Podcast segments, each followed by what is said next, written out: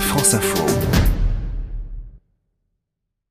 Le débrief éco en partenariat, comme toujours, avec le cercle des économistes autour de la table ce soir et d'Emmanuel Cuny. Agnès Benassikeri, bonsoir. Bonsoir. Membre du cercle des économistes. Vous êtes professeur à l'université Paris-Panthéon-Sorbonne et avec vous euh, également Marc-Olivier Padis. Bonsoir. Bonsoir.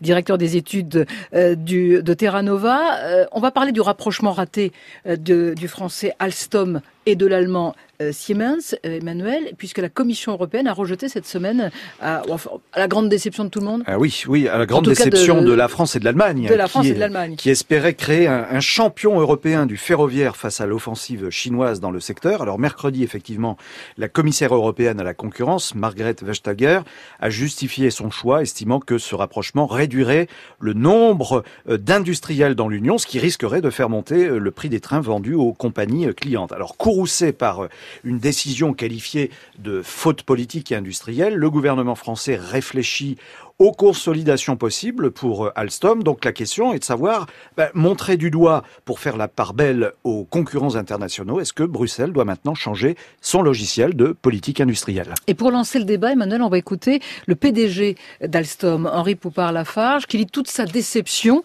face au veto de Bruxelles sur la fusion avec Siemens. C'est une immense incompréhension et un immense gâchis. Une immense incompréhension parce que la décision de la Commission européenne n'est absolument pas fondée techniquement. Gâchis parce que c'était une formidable opportunité de créer un champion mondial et que cette opportunité eh vient d'être maintenant interdite. On partait euh, de l'idée que Siemens était un, un, partenaire euh, extrêmement positif.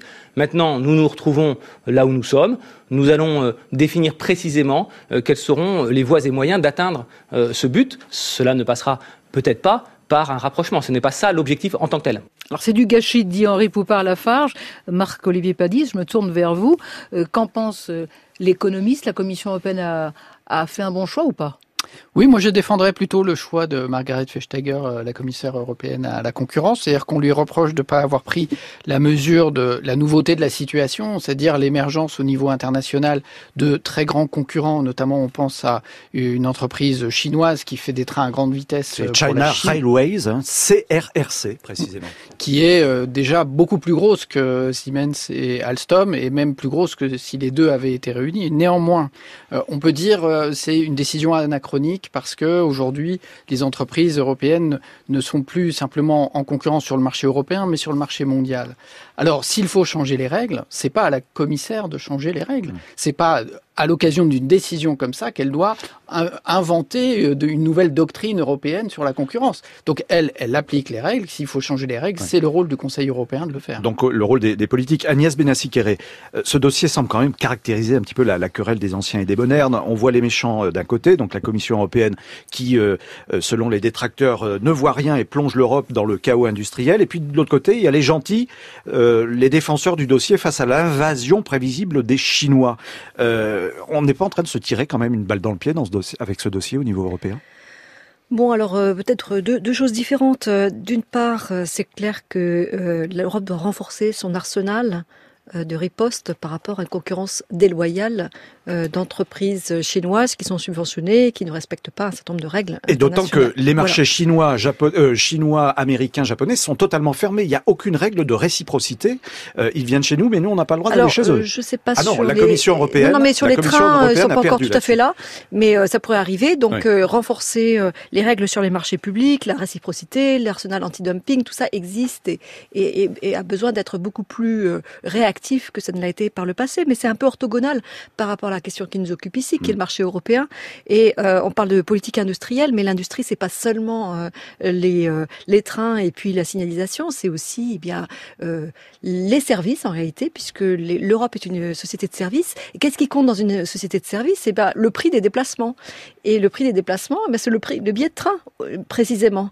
Et donc acheter, pour faire simple, hein, acheter du matériel roulant plus cher, se répercuter sur le prix du billet de train, donc sur le pouvoir d'achat des Européens, ça on l'a beaucoup dit, hein, la défense du consommateur, mais également la défense des industries en aval qui ont mm. besoin de faire circuler euh, du personnel et qui, euh, euh, et par ailleurs, on sait que la concurrence, c'est plutôt un aiguillon de, de l'innovation. oui, si ce n'est que les Chinois viennent vendre les locomotives en Europe, et il y en a vendu 20 d'ailleurs, 20 TGV à l'Allemagne notamment, 20% moins cher. Donc automatiquement, là, il y a quelques petits problèmes de... de oui, mais la difficulté, c'est que si l'entreprise chinoise, elle, elle, est, disons, déloyale dans la compétition parce qu'elle est subventionnée par l'État chinois, et tant que cette entreprise restera subventionnée par l'État chinois, eh bien les entreprises européennes, euh, même si on les fusionne, euh, ne pourront pas faire face. Et donc, on peut créer un géant industriel. Si tout le monde ne joue pas avec les mêmes règles, ça ne change rien. Alors, concrètement, Marc-Olivier Padis, vous avez la parole. Euh, quels sont les autres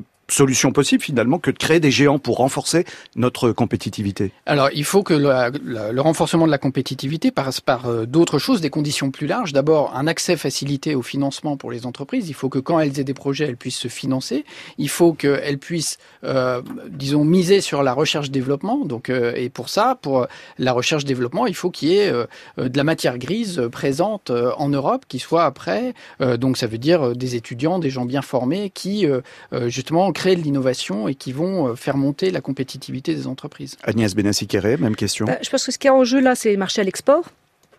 Et euh, sur les marchés à l'export, rien n'empêche deux entreprises de faire des offres jointes de s'allier pour un, pour un appel d'offres particulier. Ça s'est vu euh, dans le secteur euh, nucléaire. Hmm.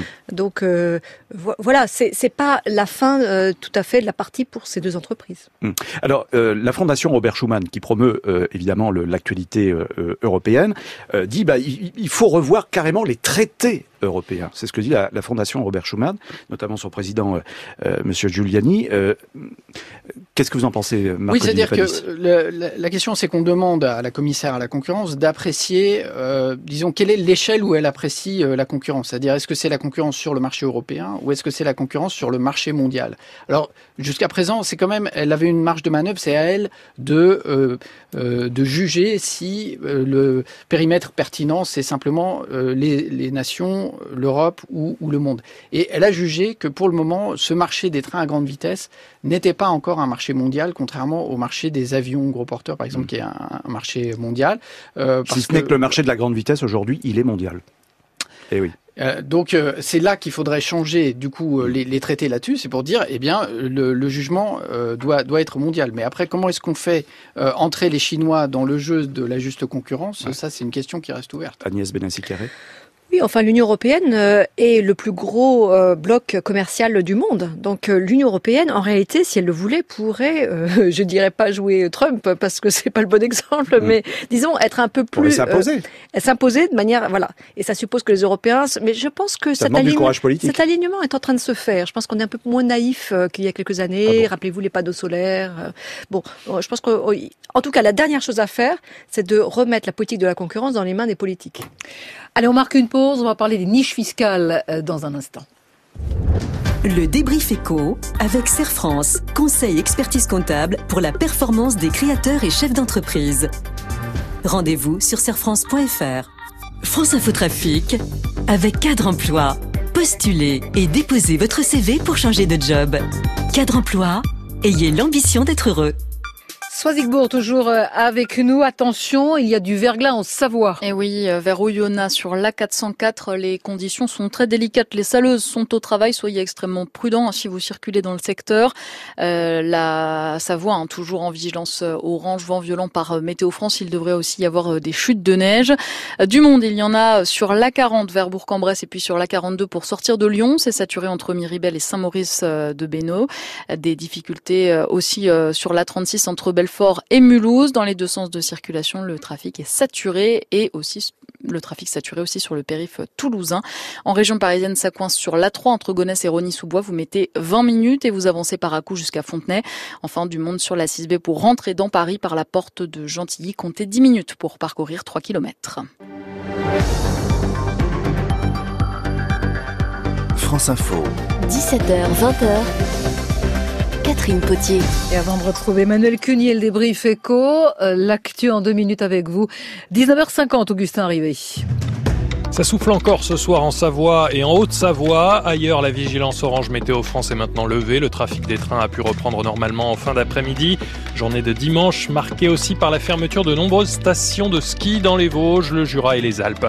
Demain, les moniteurs d'auto-école prévoient des opérations escargots dans plusieurs grandes villes françaises, entre autres à Nice, Paris ou Marseille. Ils s'inquiètent de modifications dans la délivrance des agréments pour le passage du permis. Au Venezuela, Juan Guaido ne mâche pas ses mots ce dimanche contre l'armée loyaliste qui continue d'empêcher l'aide humanitaire d'entrer sur le territoire. Pour le président autoproclamé, il s'agit d'un crime contre l'humanité et les militaires sont des quasi-génocidaires. Azadeh Kian a participé il y a pile 40 ans à la révolution iranienne contre le Shah. Elle était ce soir à l'invité de France Info.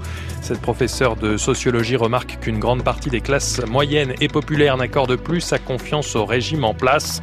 Une grande marche commémorative est pourtant prévue demain à Téhéran. Et puis le film La Favorite est sorti en France ce mercredi. Il est ce soir en tête des nominations pour les BAFTA, les trophées du cinéma britannique. 12 citations. Un long métrage historique sur la reine Anne d'Angleterre avec entre autres Olivia Colman et Emma Stone. France Info. Le débrief éco avec Serre France, conseil expertise comptable pour la performance des créateurs et chefs d'entreprise. Rendez-vous sur serfrance.fr. Deuxième partie de ce débrief éco avec Emmanuel Cuny, Agnès Benassi-Kéré du Cercle des économistes et Marc-Olivier Padis, directeur des études de Terra Nova. Oh là là, sujet qui fâche, les niches fiscales. en tout cas, le gouvernement euh, veut y réfléchir pour répondre aux, attentes exprimées par les Français dans les cadres du grand débat national. Oui, on en a reparlé euh, cette semaine évidemment avec euh, l'interview au Parisien du ministre des Comptes publics, Gérald Darmanin. Alors à défaut de rétablir l'impôt sur la fortune, Gérald Darmanin veut revoir le dispositif des avantages fiscaux dont bénéficient de nombreux contribuables. Le ministre estime à 14 milliards d'euros le montant des niches actuellement en place. C'est quatre fois plus, dit-il, que l'ISF, l'impôt de solidarité sur la fortune. Alors son idée, ben, c'est de diminuer le plafond global de ces niches ou de les mettre sous conditions de ressources pour qu'elles profitent aux classes moyennes et populaires plutôt qu'aux plus aisés. Mais le président de la République, lui, ne l'entend pas de cette oreille. Il l'a dit haut et fort, Emmanuel Macron ne veut pas toucher au système qui existe aujourd'hui. Donc on y voit un petit peu plus clair sans vraiment que ce soit le cas. En toute logique, qui pourrait avoir le dernier mot dans cette affaire? On va voir ça avec nos invités. Et avant de lancer le débat, on va écouter le ministre des Comptes publics, justement, Gérald Darmanin, qui lui justifie son idée de réformer ces niches fiscales. Sur 14 milliards d'euros que coûtent les niches fiscales au budget de l'État, les 9% des contribuables les plus riches captent 7 milliards. C'est-à-dire que la moitié des niches fiscales, c'est pour 9% des personnes les plus riches. Peut-être que l'on pourrait se dire que lorsqu'on change son simple vitrage pour passer en double vitrage, la classe moyenne mériterait d'être aidée et que les gens qui gagnent beaucoup d'argent pourraient peut-être le financer en partie eux-mêmes. Ah bah on voit bien que le ministre des Comptes publics n'est pas d'accord avec le chef de l'État. Euh, Agnès Benassi-Kéré, euh, est-ce que le débat sur les niches fiscales peut répondre à la problématique des Gilets jaunes? Alors oui, euh, effectivement, dans un pays où alors là, bon, là on perd que de l'impôt sur le, revenu. hein, L'ensemble des niches fiscales, c'est bien supérieur, c'est de l'ordre de 100 milliards. Euh, là, on parle de 14 milliards, c'est l'impôt sur le revenu. Euh, dans un pays où les taux d'imposition sont relativement élevés, euh, on voit pas comment on peut euh, s'occuper du problème de la progressivité de l'impôt euh, sans revoir les niches fiscales. Donc c'est une évidence. Maintenant, par définition, les niches fiscales bénéficient aux gens qui payent des impôts. Et comme l'impôt sur le revenu est payé par euh, eh les riches, et forcément ça bénéficie aux riches. C'est une tautologie.